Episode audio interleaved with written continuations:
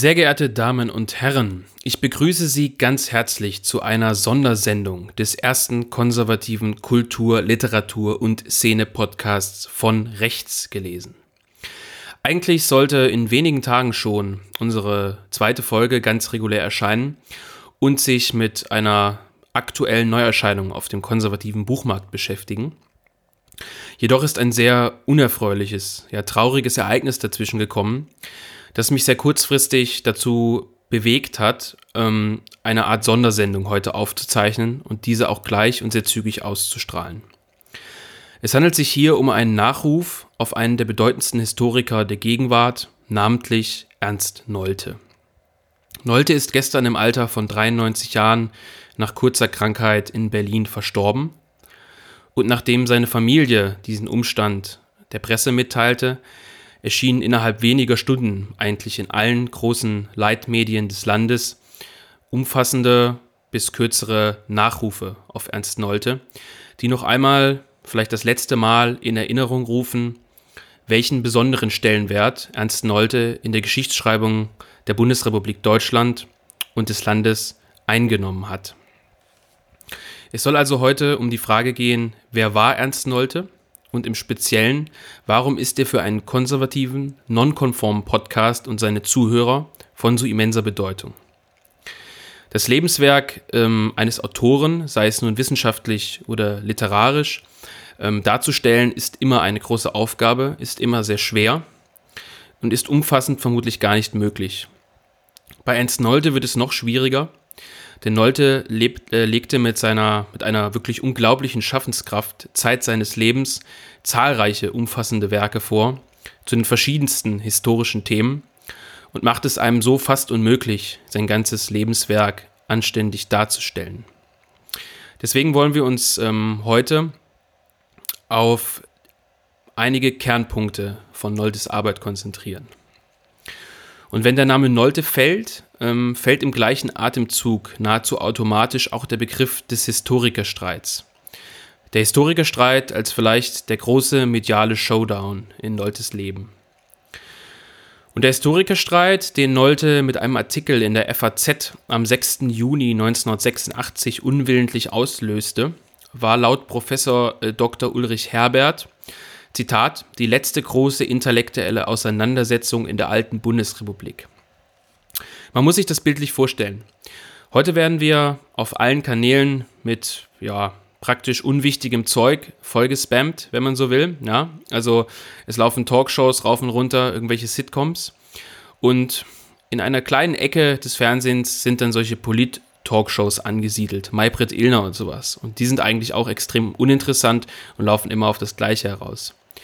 Man muss sich jetzt vorstellen, dass in den 80er Jahren dieser Historikerstreit eine intellektuelle Auseinandersetzung, ein intellektueller Streit zwischen Historikern, Philosophen und Autoren, der eigentlich auf einem doch sehr hohen intellektuellen Niveau geführt wurde, bis Ende 1988 rund 1200 Zeitungsartikel hervorbrachte, Radio, Fernsehen, Politshows, Universitätshörsäle und Podien füllte.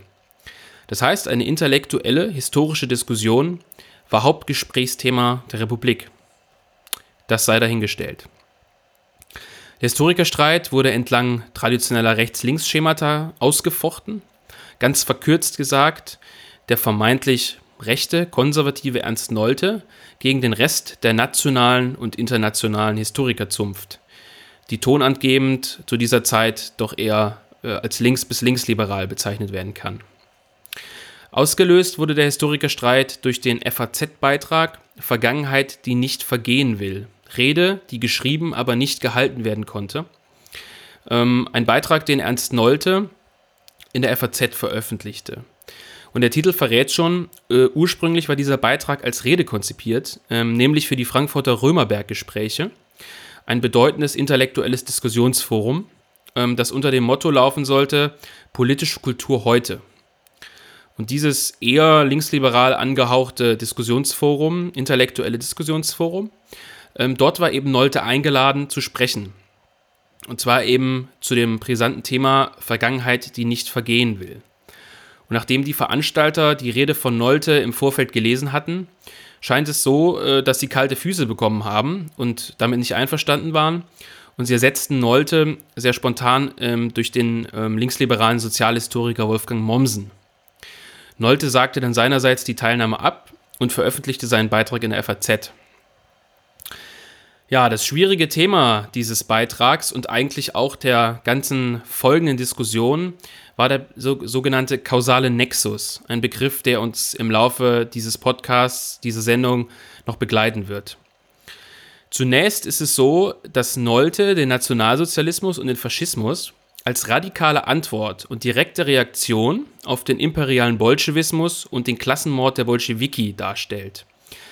Das bedeutet, entgegen ja, anderer Historiker oder anderer Geschichtsschreibung sagte Nolte, der Faschismus und der Nationalsozialismus in all seinen Facetten sei nur deswegen denkbar, weil er eine direkte Reaktion, sozusagen eine, eine radikale Antwort auf etwas sei, was vorausgegangen sei, was ursprünglich, ja sogar ursprünglicher sei. Das bedeutet keineswegs, dass Nolte den Nationalsozialismus oder Faschismus in irgendeiner Weise verherrlichen will, zumindest ist das meine, meine Ansicht, sondern er stellt sich die Frage, wie ist dieser, diese radikale Ausprägung entstanden und beantwortet diese Frage für sich eben damit, dass es eine Antwort auf einen ursprünglichen imperialen Bolschewismus sei, eine Art Reaktion. Und alleine diese Feststellung löste natürlich in der internationalen Historikerzunft schon ähm, große Aufregung aus. Doch ähm, der wirklich große Aufreger war etwas anderes. Und beziehungsweise ähm, war die weiterführende These von Nolte, die, wenn man seiner Ansicht folgt, nur folgerichtig äh, sein muss.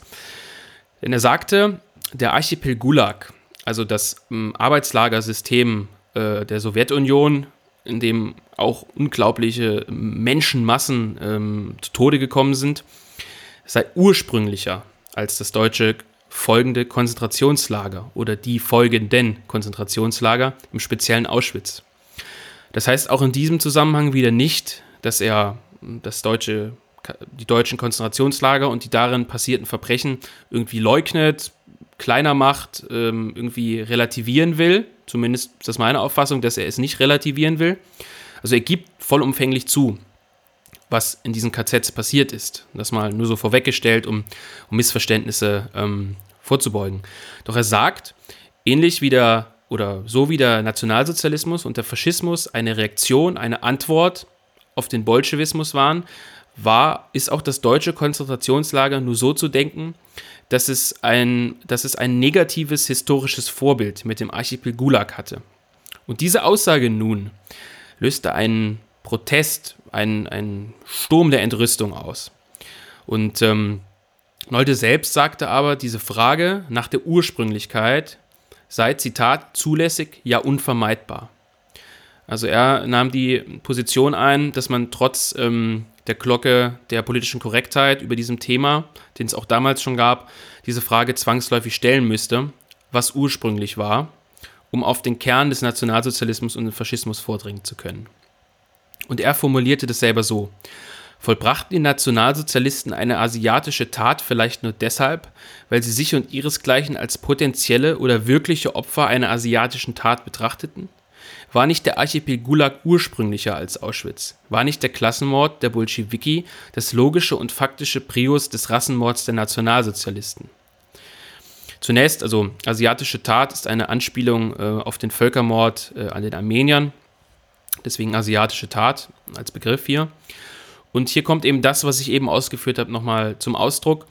Er fragt eben danach, ob es äh, ein negatives historisches Vorbild sowohl für Nationalsozialismus als auch für Auschwitz gegeben hat.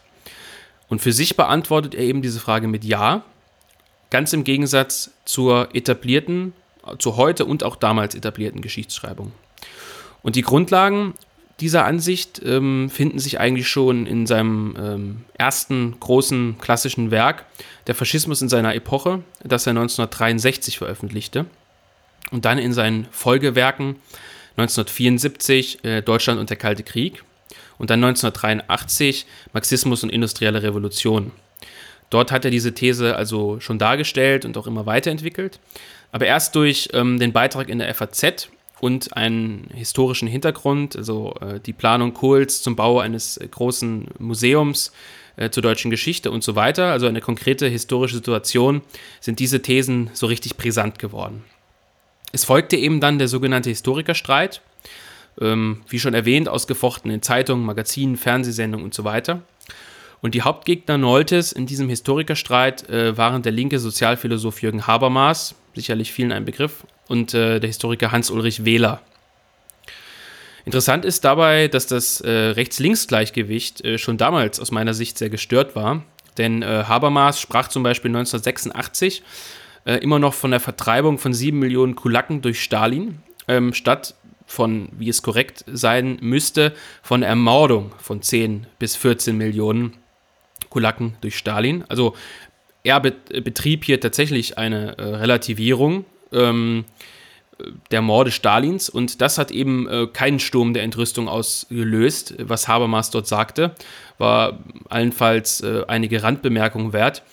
Und es ist schon interessant, dass er keinem äh, Shitstorm sozusagen ausgesetzt war und ähm, Nolte, der ja doch sehr oder weitaus vorsichtiger an das Thema heranging, also ähm, ja, den Sturm der Entrüstung gegen sich hatte.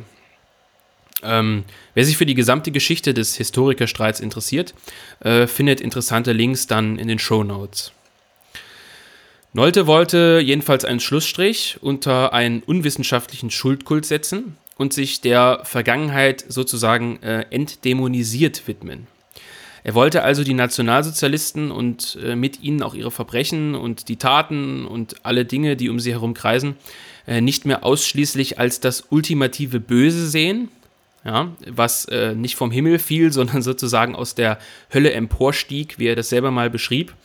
Also er wollte eben zeigen, dass es eben nicht einfach aus der Hölle emporstieg oder vom Himmel fiel, sondern dass es eine Geschichte hinter Faschismus, Nationalsozialismus und so gibt, äh, die man verstehen muss.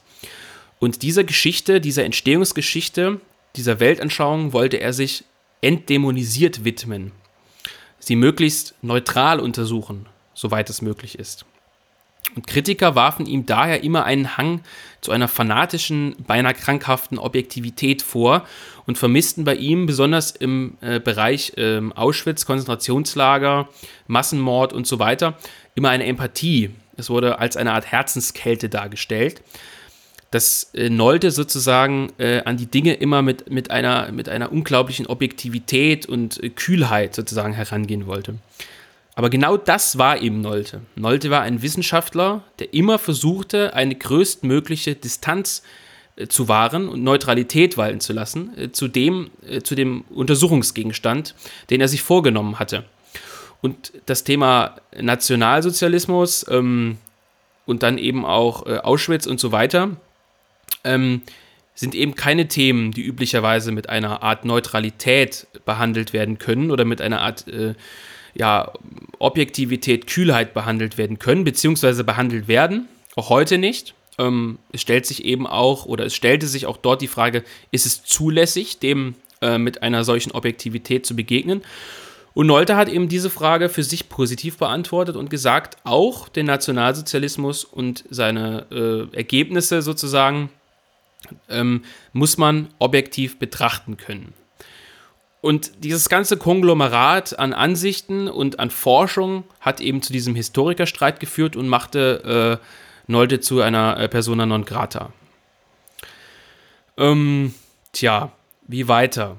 Ähm, die Gegner wollten eben diese wissenschaftliche Neutralität, besonders im Fall Archipel Gulag, Auschwitz und kausaler Nexus, nicht gelten lassen und brachten den Vorwurf des Revisionismus, der Relativierung des Nationalsozialismus und äh, seiner Verbrechen und äh, vor allem den Zweifel an der Singularität von Auschwitz hervor. Also das warfen sie Nolte vor.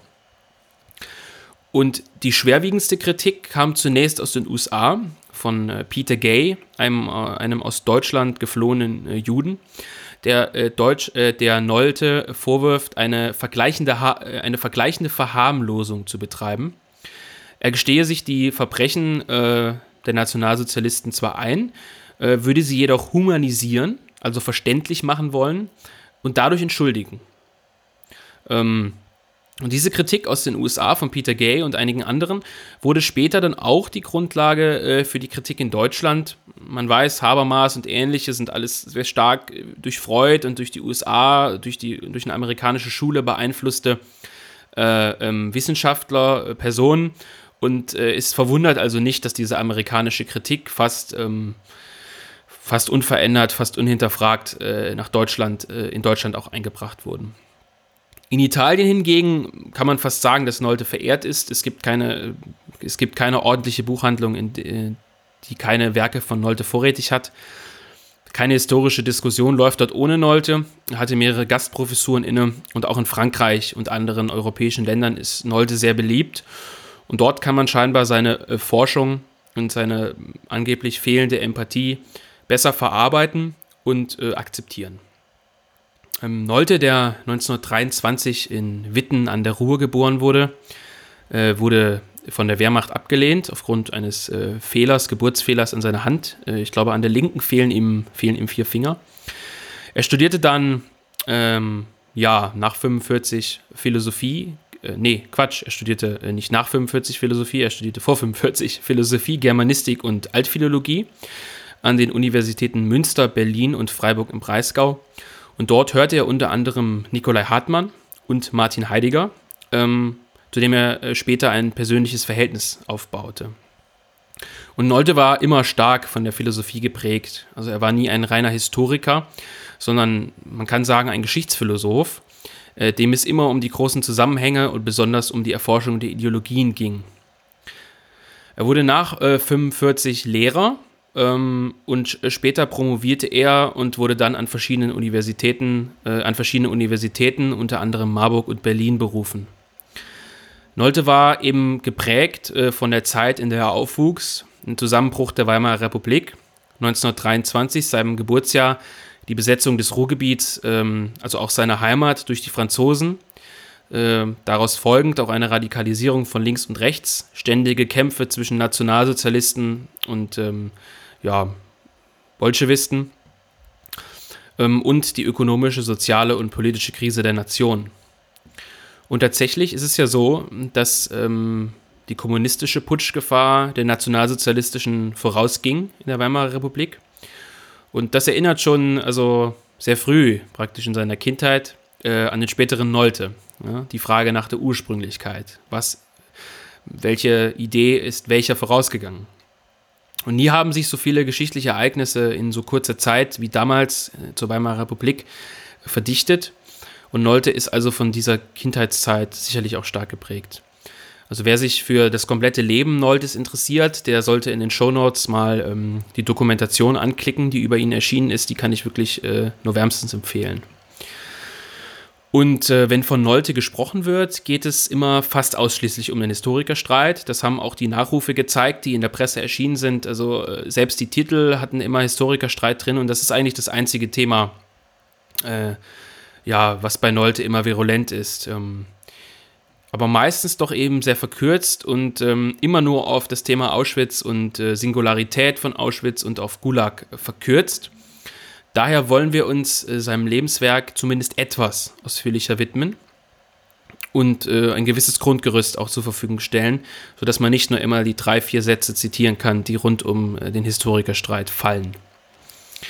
Und ähm, den medialen Schwerpunkt aus seinem Lebenswerk will ich eben wohlgemerkt verkürzt thematisieren. Einmal den kausalen Nexus, also den Begriff, der im Historikerstreit ganz gegenwärtig ist. Und dann aber auch die Faschismustheorie da außen herum, ähm, die wollen wir gleich mal kurz thematisieren. Natürlich hat sich Nolte noch vielen äh, weiteren Themen gewidmet, auch sehr ausführlich sogar. Zum Beispiel dem Marxismus, Erstehung des Marxismus und später in seinem Leben auch ähm, dem Islam. Nun also zur Faschismustheorie, ähm, spezieller gesagt zum Verhältnis Nationalsozialismus-Faschismus.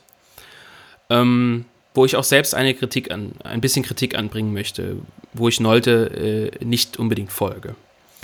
Ähm, zunächst sei gesagt, es gibt äh, zahlreiche prominente äh, wissenschaftliche, aus meiner Sicht ernstzunehmende Faschismustheorien. Unter anderem sei hier äh, Sef Sternhell und äh, Renzo de Feliz genannt, die man sich unbedingt äh, anschauen sollte. Mit Abstrichen auch Stanley Payne, Hannah Arendt und eben mit Abstrichen auch Ernst Nolte.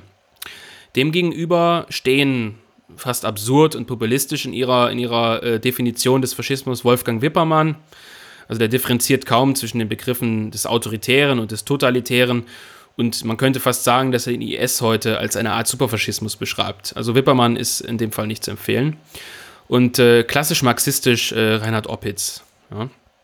Ähm, ja, und Nolte hat mit seinem Werk Faschismus in seiner Epoche 1963 ähm, zum ersten Mal ähm, eine zum ersten Mal als erster bürgerlicher Historiker äh, er war der erste bürgerliche Historiker, der einen umfassenden Faschismusbegriff benutzte und definierte. Wohlgemerkt im Alter von 40 Jahren damals äh, noch als ähm, Lehrer an einer Schule.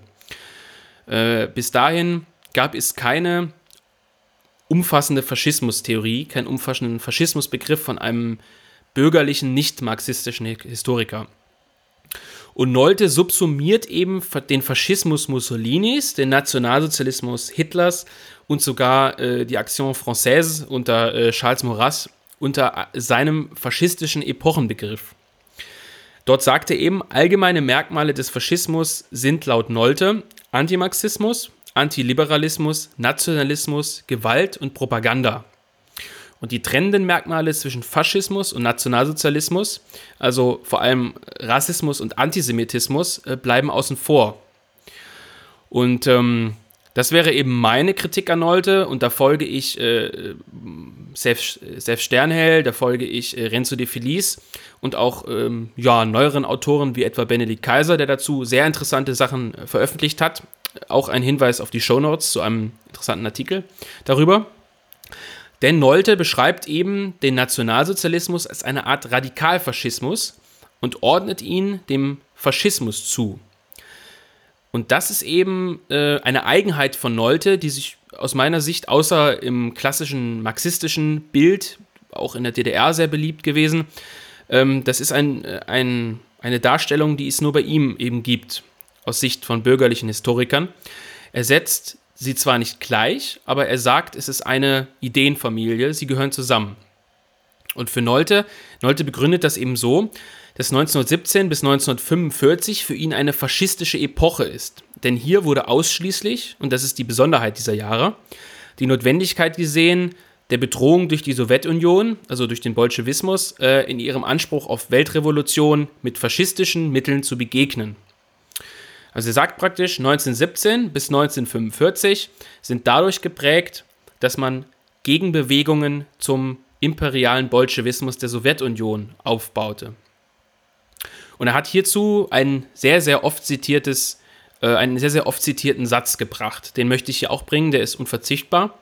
Zitat: Faschismus ist Antimarxismus, der den Gegner durch die Ausbildung einer radikal entgegengesetzten und doch benachbarten Ideologie und die Anwendung von nahezu identischen und doch charakteristisch umgeprägten Methoden zu vernichten trachtet, stets aber im undurchbrechbaren Rahmen nationaler Selbstbehauptung und Autonomie. Das heißt, hier finden wir es wieder, äh, was wir eben schon erwähnten, Faschismus, NS und so weiter, als radikale Antwort auf einen ursprünglicheren Bolschewismus und ähm, verkürzt alle, alle, alle autoritären, totalitären Systeme, die gewisse Merkmale, also vor allem äh, Anti-Marxismus mitteilen, äh, sind als Faschismus zu bezeichnen. Ja? Das ist praktisch die Ansicht Noltes, die ich persönlich nicht teile. Ähm, also den ähm, Nationalsozialismus als eine Art Radikalfaschismus dem, dem Begriff des, oder der Ideenfamilie des Faschismus zuzuordnen. Ähm, Genau, und demgegenüber steht äh, beispielsweise äh, Self Sternhell, der eben sagt, mh, der rassenbiologische äh, Determinismus des Nationalsozialismus äh, schließe alle Bemühungen aus, den Nationalsozialismus als Variante äh, des Faschismus einzustufen. Also kurzum, äh, der Faschismus kennt keine rassische Übersteigerung des eigenen und unterscheidet sich anhand dieses Merkmals schon sehr stark vom Nationalsozialismus. Ähm, der derzeit in Regensburg lehrende Politikwissenschaftler äh, Jerzy Makov äh, sagt sogar, die Affinitäten, die es zwischen dem totalitären Nationalsozialismus und dem autoritären Faschismus gegeben hat, ähm, Zitat, wiegen weniger als die Unterschiede. Und weiter, Zitat, der Faschismus ist eine Ideologie des Staates, der Nationalsozialismus demgegenüber eine der Rasse. Es gibt äh, noch viele weitere Punkte, die Unterschiede zwischen NS und Faschismus sehr deutlich machen. Zum Beispiel der Germanozentrismus, beziehungsweise, ähm, um einen Begriff von Benedikt Kaiser zu bemühen, der hypervölkische Nationalismus ähm, des Nationalsozialismus eben gegen einen äh, universellen, eher tendenziell europäische, eine eher tendenziell europäische Ausrichtung des Faschismus. Das heißt, unterm Strich sagen Sternhell, Renzo de Feliz, Benedikt Kaiser und so weiter, die Unterschiede zwischen Faschismus und ähm, Nationalsozialismus äh, wiegen mehr als die Gemeinsamkeiten. Und äh, bei Nolte ist eben der Nationalsozialismus trotzdem eine radikal faschistische Variante. Ich möchte dann nochmal auf den Grundlagenbeitrag äh, von Benedikt Kaiser zum Faschismus äh, verweisen mit dem Titel Faschismus Universal. Ähm, findet sich äh, online und kostenlos verfügbar in den Show Notes. Ähm, und die Ansicht äh, Noltes zum Verhältnis von Faschismus und NS äh, führt uns praktisch ähm, zum nächsten Schwerpunkt seiner Arbeit, dem kausalen Nexus bzw. dem schon erwähnten Archipel Gulag.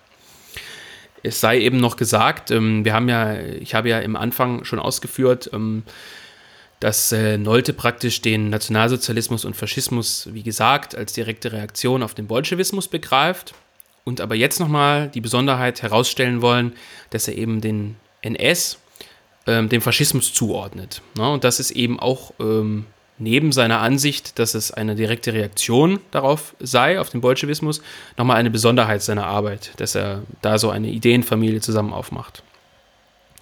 Und eigentlich lassen sich äh, beide Unterkategorien, die ich jetzt aufgemacht habe, also Faschismustheorie Noltes und Archipel Gulag, kausaler Nexus, nicht voneinander trennen. Also der kausale Nexus und Archipel Gulag gehören zur Faschismustheorie Noltes. Ich möchte aber diese Unterkategorien mal aufmachen, ähm, um diese Begriffe äh, separat betrachten zu können. Immerhin führten sie zum Historikerstreit. Ähm, kurz zusammengefasst ähm, habe ich ja bereits gesagt, laut Nolte existiert ein kausaler Nexus zwischen dem Archipel Gulag, also dem Netz der Arbeitslager in der Sowjetunion und den Konzentrationslagern der Nationalsozialisten. Der Archipel Gulag ist eben das logische und faktische Prius vor Auschwitz, laut Nolte und das KZ somit eine Reaktion zugespitzt eben auf den Klassenmord der Bolschewiki, also nur denkbar, weil es ein negatives Vorbild in der Sowjetunion gab. Also man könnte hier mit großen Anführungszeichen von einer, äh, von einer Folge, von einer Reaktion auf das äh, Archipel Gulag sprechen. Der Gulag sei eben ursprünglicher. Ähm, das ist wie gesagt die Ansicht Noltes. Ähm, Nolte sagt aber, und das möchte ich nochmal ganz klar herausgestellt haben, denn das klingt natürlich alles in Anführungszeichen so krass, was Nolte gesagt hat. Aber Nolte, man muss sich immer vor Augen halten, dass Nolte eben diese ganz nüchterne Objektivität gehabt hat. Und wenn sich diese Sätze für den Zuhörer erstmal krass anhören, dass jemand sagt, es gibt etwas Ursprünglicheres als die Konzentrationslager, was dem sozusagen zugrunde liegt oder vorausgeht, muss man sich vor Augen halten, dass Nolte das immer aus einer ganz rein wissenschaftlichen Sicht gesehen hat. Auch wenn das oft von linker Seite ähm, ja, behauptet wird, er hätte politische Ziele verfolgt. Wer sich mal mit Nolte beschäftigt hat oder ihn getroffen hat, der weiß, das ist nicht der Fall. Er sagt also, die Ursprünglichkeit des Gulags sei keinesfalls eine Wertung. Die Verbrechen der Nazis sollen laut ihm nicht verschwiegen oder geleugnet werden. Er wolle jedoch diese Kausalität klar machen, die vom Gulag zum KZ führe. Und äh, das geht eben Hand in Hand mit seiner Faschismustheorie. Ähm, die, ähm, die Faschism den Faschismus eben als Reaktion sieht. Und ähm, er setzt eben darüber hinaus den Bolschewismus, Faschismus und Nationalsozialismus in ein enges Entsprechungsverhältnis. Also er sagt nicht nur, Faschismus und NS sind eine Reaktion auf den Bolschewismus, sondern er sagt auch, sie sind generell artverwandt ähm, und sind zu vergleichen und sind sich in vielen Dingen sehr ähnlich.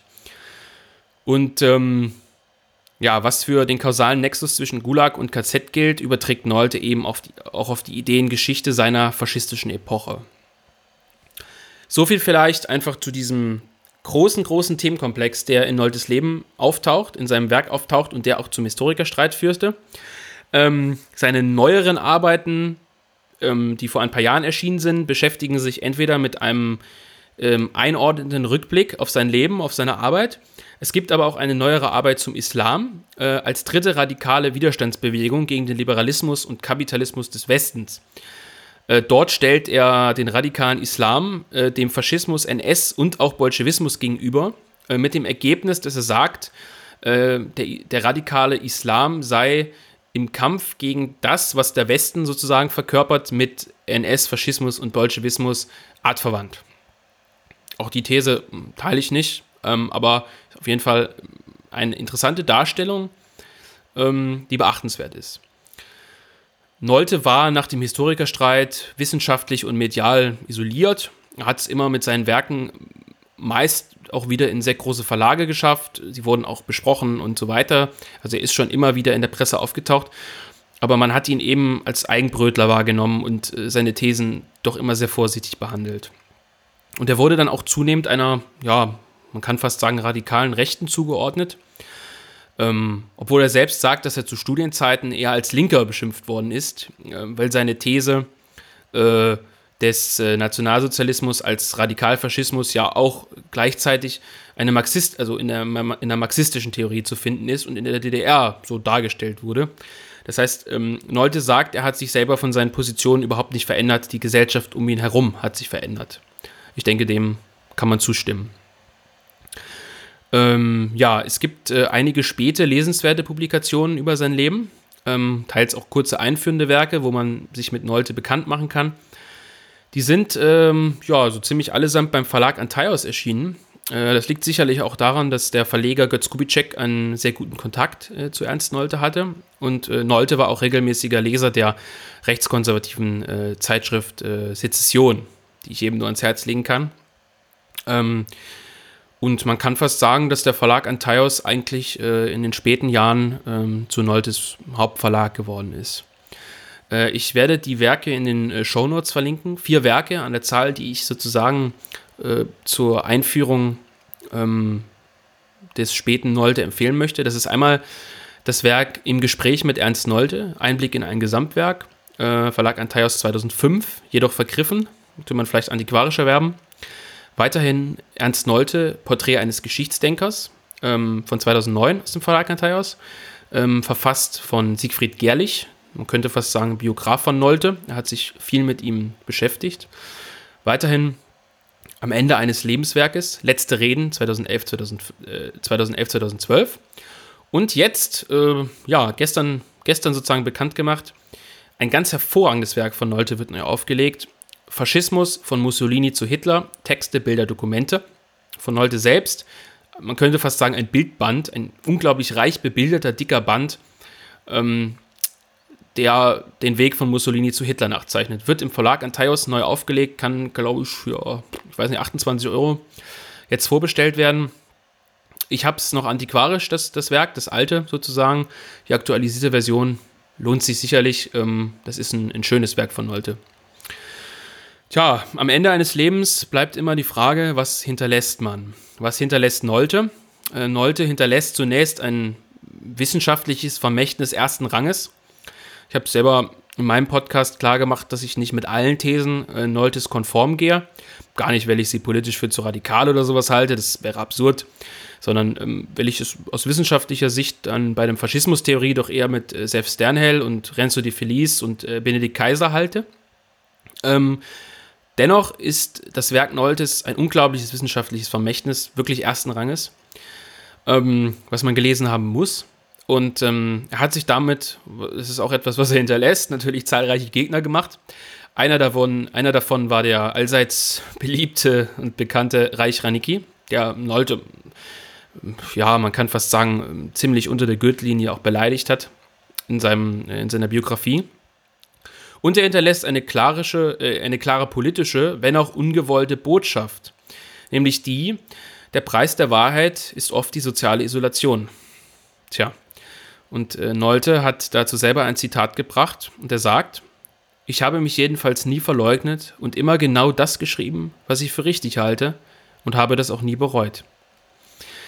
Der Verleger Joachim Fest hat über Nolte gesagt, er ist einer der wenigen bedeutenden Historiker unserer Zeit. Ich denke, dem kann man sich anschließen. Denn heute wissen wir auch, dass äh, es Noltes Gegnern, vor allem damals im Historikerstreit Wähler und Habermas, nie um die Richtigkeit der Wissenschaft ging. So wie Nolte wirklich um die Objektivität und Richtigkeit der Thesen bemüht war.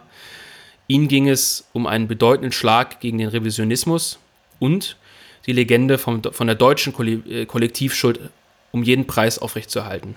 Das kann man im Nachgang sicherlich sagen. Und Nolte hat mit einer Wissenschaftlichkeit, mit einer versuchten Objektivität gegen Personen angekämpft, denen es um politische Ziele ging. Und so wurde auch Nolte unweigerlich zu einer politischen Figur. Ernst Nolte ist gestern im Alter von 93 Jahren in Berlin verstorben.